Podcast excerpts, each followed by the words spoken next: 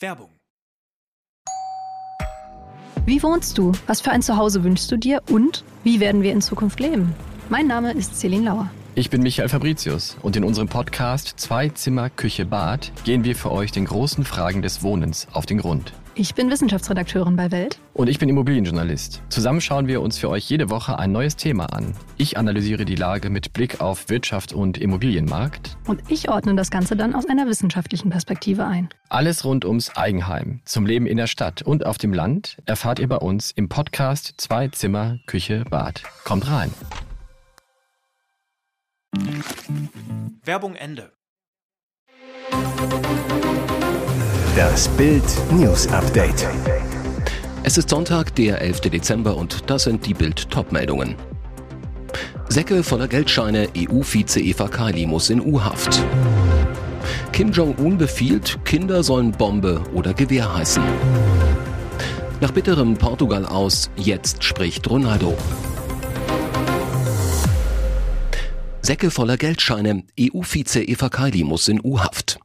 Dieser Skandal erschüttert die Europäische Union. Die griechische Vizepräsidentin des EU-Parlaments Eva Kaili muss in Untersuchungshaft. Die belgische Justiz erließ am Sonntag gegen vier verdächtige Haftbefehle, darunter laut Angaben aus Justizkreisen auch Kaili. Zudem wurde die Wohnung eines weiteren EU-Abgeordneten durchsucht, wie die Staatsanwaltschaft in Brüssel mitteilte. Die schweren Vorwürfe im Zusammenhang mit dem WM-Gastgeberland Katar, bandenmäßige Korruption und Geldwäsche. Kaili und vier weitere Verdächtige waren am Freitag in Brüssel festgenommen worden.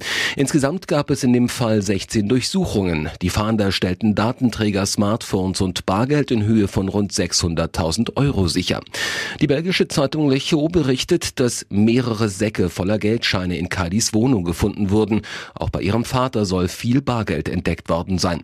Laut Brüsseler Staatsanwaltschaft besteht der Verdacht, dass Katar mit beträchtlichen Geldsummen und Geschenken versucht hat, Entscheidungen des EU-Parlaments zu beeinflussen beeinflussen. Nach Bekanntwerden der Korruptionsvorwürfe forderten mehrere EU-Politiker Kadis Rücktritt, darunter EU-Vizeparlamentspräsidentin Katharina Barley von der SPD und Nicola Beer von der FDP ebenfalls EU-Parlamentsvize.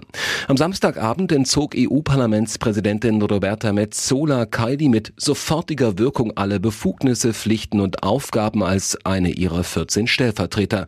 Eine vollständige Absetzung der griechischen Politikerin als Vizeparlamentspräsidentin erfordert ein Votum des Europaparlaments. Darüber will Metzola am Montag mit den Fraktionschefs sprechen, wie die Nachrichtenagentur AFP aus Parlamentskreisen erfuhr.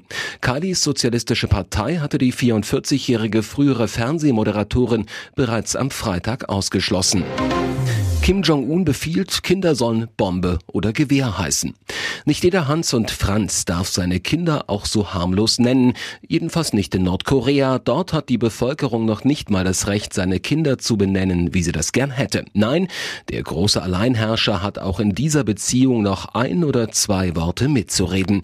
Wie könnte es anders sein, macht das Regime den Bürgerinnen und Bürgern auch hier Vorschriften, denn die aktuellen Namensgebungen sind Kim Jong-un zu westlich und damit unsozialistisch.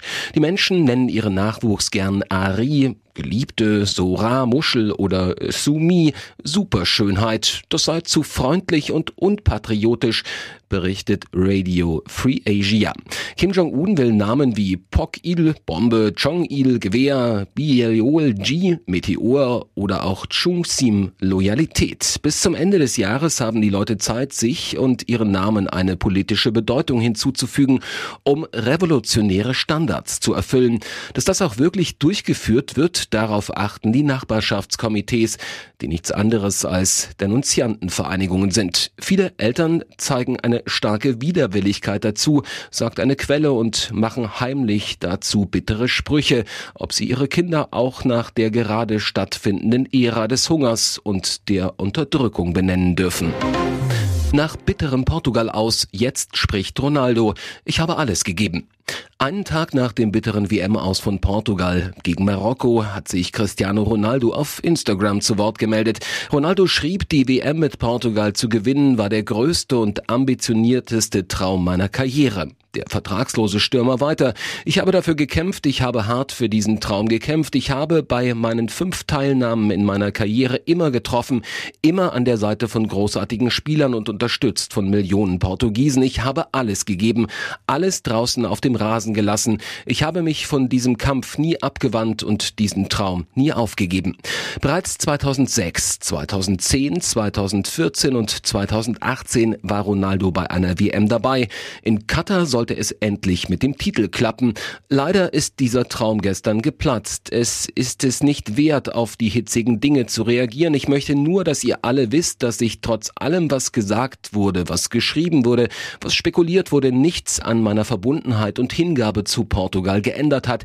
Nicht für eine Sekunde. Ich habe immer für das große Ziel gekämpft und ich würde meinen Kollegen und meinem Land niemals den Rücken zukehren.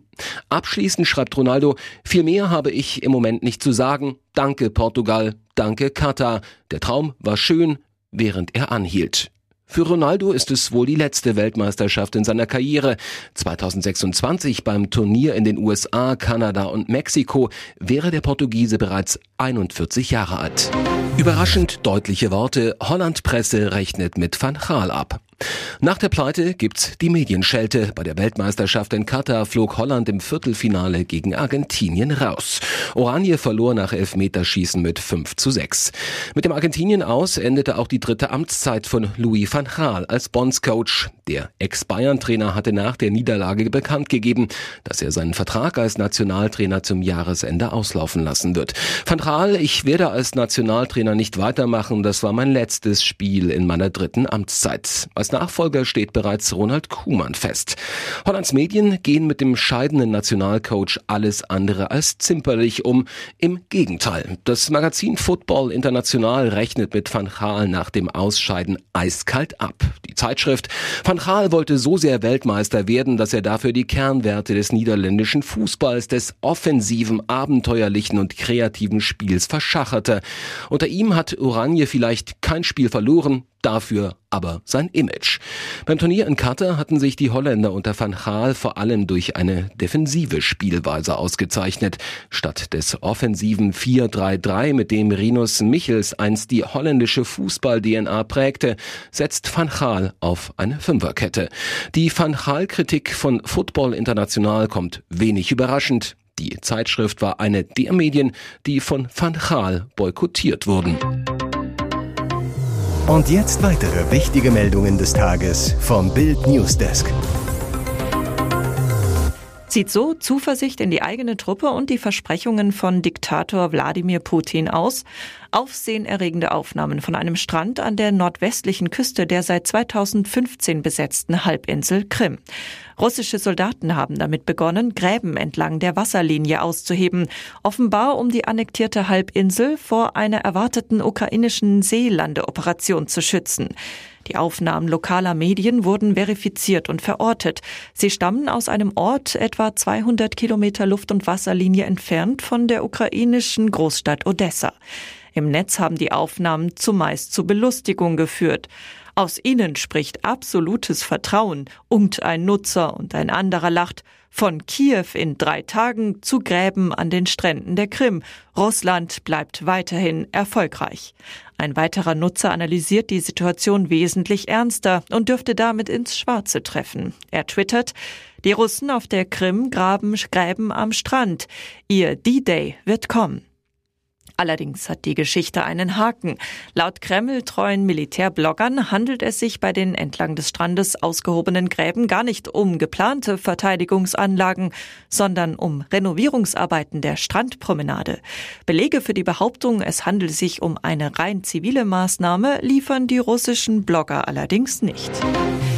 Futter für die Fans. Die ersten drei Folgen der Skandaldoku von Prinz Harry und Herzogin Meghan sind am Donnerstag auf Netflix gestartet. Der Aufruhr kommt gerade erst so richtig in Gang. Worauf die Welt vor allem gespannt war, private Einblicke in das Leben der Sussexes. Doch in den ersten Folgen der Doku Harry und Meghan kamen die neben Angriffen auf die Regenbogenpresse und Spott über höfische Protokolle eher kurz. Jetzt zeigt der neue Trailer zu den Folgen 4 bis 6 ab 15. Dezember.